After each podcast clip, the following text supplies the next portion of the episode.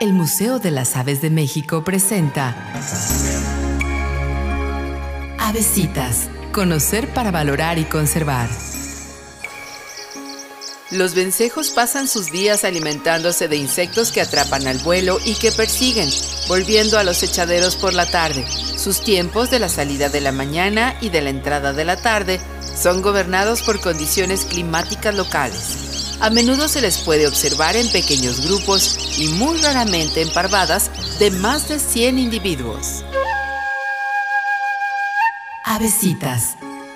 Conocer para valorar y conservar. Museo de las Aves de México, Hidalgo y Bolívar, zona centro en Saltillo, Coahuila.